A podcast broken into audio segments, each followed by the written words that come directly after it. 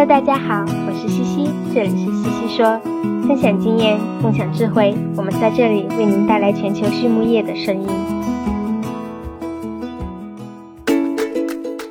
感谢西西说的合作伙伴们：英赛特解决肠道问题，美国达农威公司值得信赖的营养与健康专家，优宝生物、三和药业让健康养殖更简单。隆昌动宝十七年专注研制天然提取添加剂，引领畜牧业节能优产。拉曼动物营养全球顶尖的酵母和细菌微生态产品生产供应商。大地汉克三十年专注为动物提供美味与健康。里兰动宝让食品和伴侣动物不断丰富我们的生活。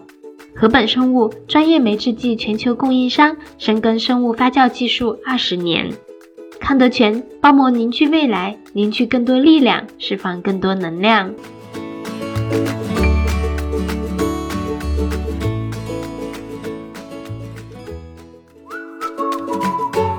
美国达诺威公司是全球酵母培养物生产经营领域的领导者，超过七十年来，达诺威产品的有效性和一致性。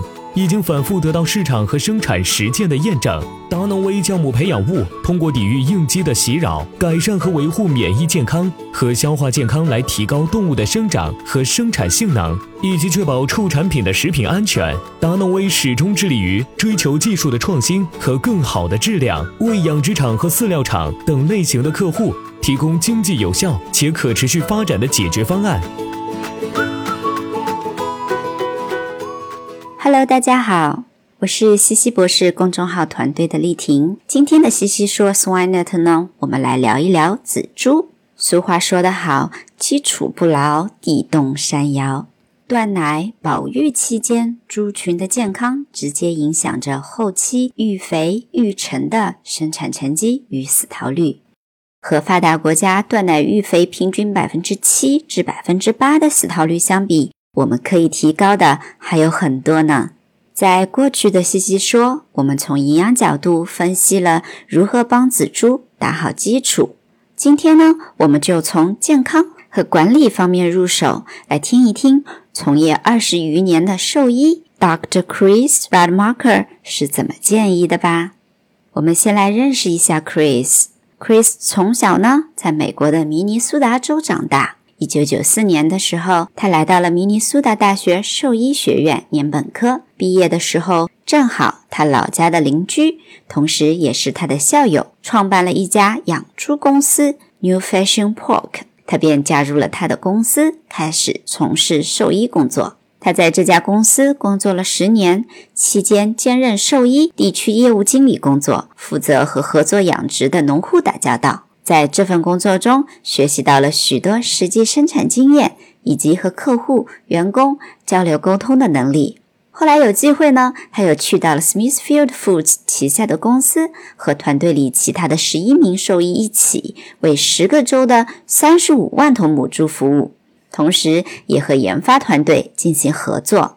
在二零一四年底呢，他来到了爱荷华州立大学担任兽医临床教授，到现在已经七年半啦。同时呢，他也负责与其他机构、农业大学的合作工作。Chris 说：“这对我来说还是具有一定挑战性的，但我的态度是，人生就是该不断的 push 自己，不断的学习和进步嘛。”首先，Chris 谈到了断奶日龄与疾病。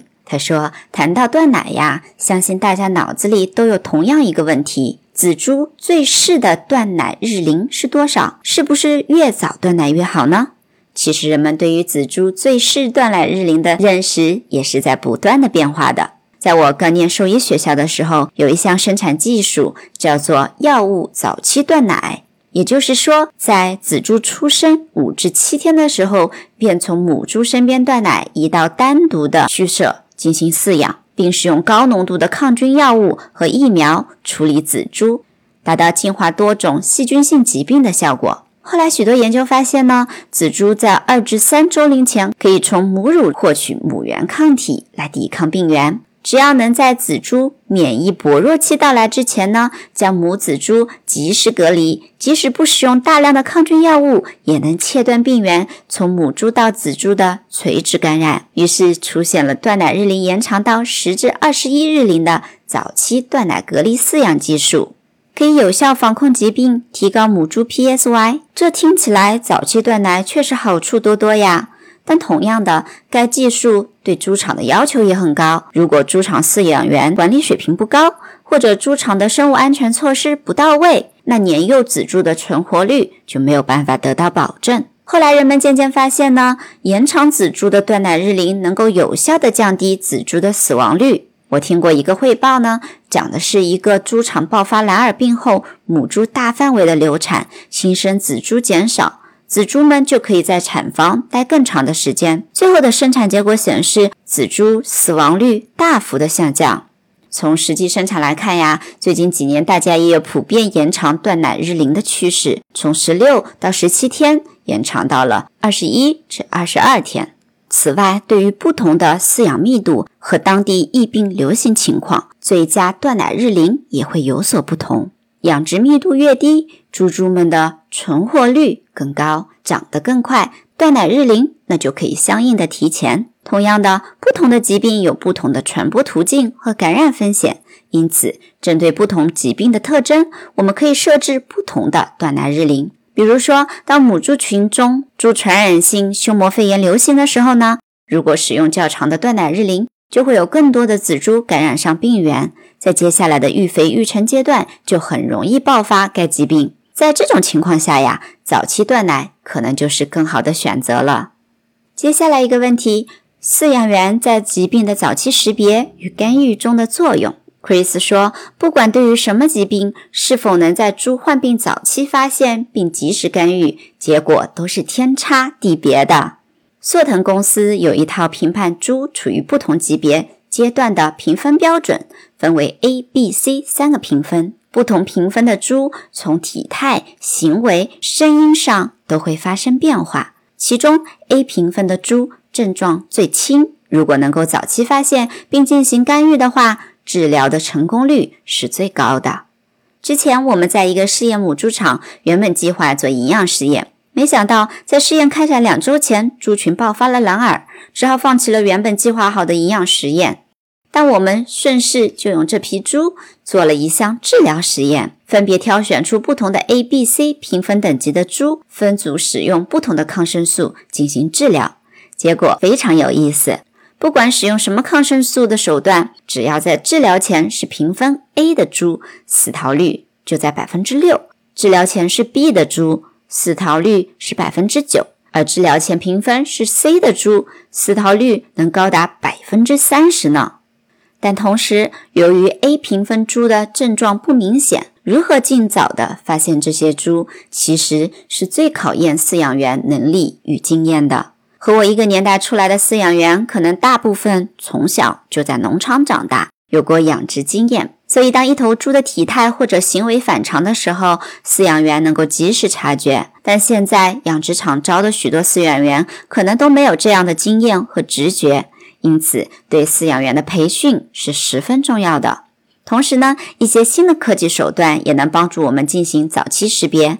比如，饲养员可以通过电子耳标、图像识别、传感器等，清楚的看到哪几头猪没有去吃饲料、没有去喝水了，进而可以辅助饲养员做出判断。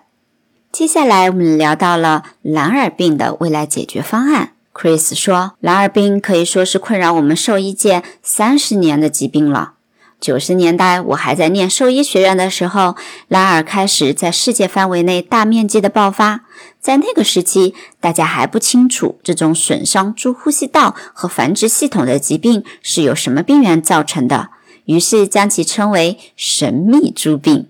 后面呢，随着毒株的分离。”人们展开了许多蓝耳相关的实验，也找到了许多有效控制蓝耳的手段。其实呀，我们从蓝耳身上学到了很多呢。比如说，如何开展疫病的进化，如何做到生物安全，以至于后来美国在面对 PED 的时候，能够很快的清除、净化掉这个疫病。其中成功的原因很大一部分就是因为我们有净化母猪群蓝耳病毒的经验。但不幸的是，随着我们的应对手段越来越严苛，也无形中在筛选那些更顽固、传染性更强的毒株。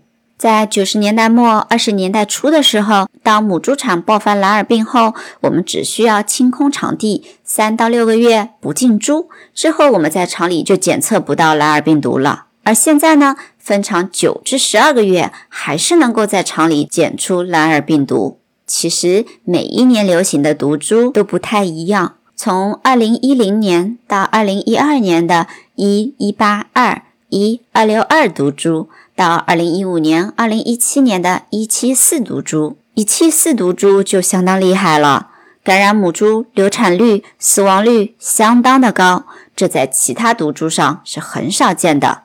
而二零二零年至二零二一年，在美国流行的是一四四 LEC 变异毒株，它和一七四比起来呢，毒力又更强了。这里呢要注意一下。一四四和 LEC 是两种不同的命名方式，前者是根据限制性片段长度多态性来分型的，后者则是根据病毒的进化树谱系进行分型。爱荷华州立大学的 Dr. 张做过一项研究，使用2000年早期流行的一四四毒株和近两年爆发的一七四一四四 LEC 变异毒株来攻毒猪群。在接种的六天后，阴性对照组和早期一四四组猪猪们看起来都很正常，在圈里自由活动。而一七四一四四 LEC 变异株攻毒的猪呢，一只只瘦骨嶙峋。趴在角落一动不动。在后续的解剖实验中发现，早期毒株只感染了猪只百分之二十至三十的肺容量，而一七四毒株则达到了百分之八十五，一四四 LEC 变异毒株达到了百分之九十五。再看血液中的病毒载量，一四四 LEC 病毒载量比一七四要高一个 log，一七四比老的毒株又要高一个 log。这个实验呀，再次证明了我们刚刚说的新毒株变得一年比一年更厉害了。以前我们通过疫苗、分群进化、异地繁育等措施，能够在一定程度上控制蓝耳，达到和病毒共存。但是呢，随着新毒株独立的越来越强，共存带来的损失已经不能接受了。目前防治蓝耳的最有效的手段是减毒活疫苗。但是会存在疫苗毒株独立反强以及与野毒株重组等诸多问题，因此我们需要进一步开发新的手段。我们这两年在和新冠做斗争的时候，也尝试过不同的办法，所以我想或许可以参考一下。比如有没有过去发现的一些人医上的抗病毒药物可以用于治疗蓝耳呢？期待能够看到更多的相关研究。关于蓝耳病，我们公众号也写过很多篇，大家可以去文章里回顾。接下来一个问题是如何从生产管理给仔猪打好基础？Chris 说，生产管理的细节决定成败。我认为可以从以下几个角度考虑：一是要多花时间，特别是在断奶后一周，多去巡视猪舍；第二呢，保育舍进猪前。确保舍温合适，料槽、饮水剂正常工作，清理分机，调整百叶，保证舍内通风。一定要在第一头猪进到猪舍前，把这些工作都做到位。第三，对饲养员的培训。刚刚我们提到了动物患病前的体态、行为都会发生变化，如何培训饲养员去捕捉、甄别这些信号是非常重要的。优宝生物三和药业作为全球营养产品服务商，专注打磨生物发酵、酶催化和分子微胶囊制剂技术。凭借在动物健康领域二十四年的研发积累与临床实践，和一支经验丰富的研发、技术服务和质量管理专家团队，产品与方案涵盖维生素原料与功能营养剂、饲料消化、肠道健康和健康养殖，为全球十五个国家的合作伙伴提供经济高效的产品与服务。公司参与主持的猪抗病营养技术体系创建与应用，荣获国家科学技术进步奖二等奖。优宝生物三和药业，让健康养殖更简单。在采访的最后，Chris 聊了他最喜欢的专业书籍是《Disease of Swine》猪病学，而他最喜欢的非专业书籍则是高效能人士的七个习惯。最后一个问题是什么使成功的行业精英与众不同呢？Chris 建议要做事有组织、有条不紊，要强化员工的目标意识，要多通过与人开会交流的形式来推动事情的进展。好了，今天的西西说我们就聊到这里，感谢大家的收听，我们下一期再见呀。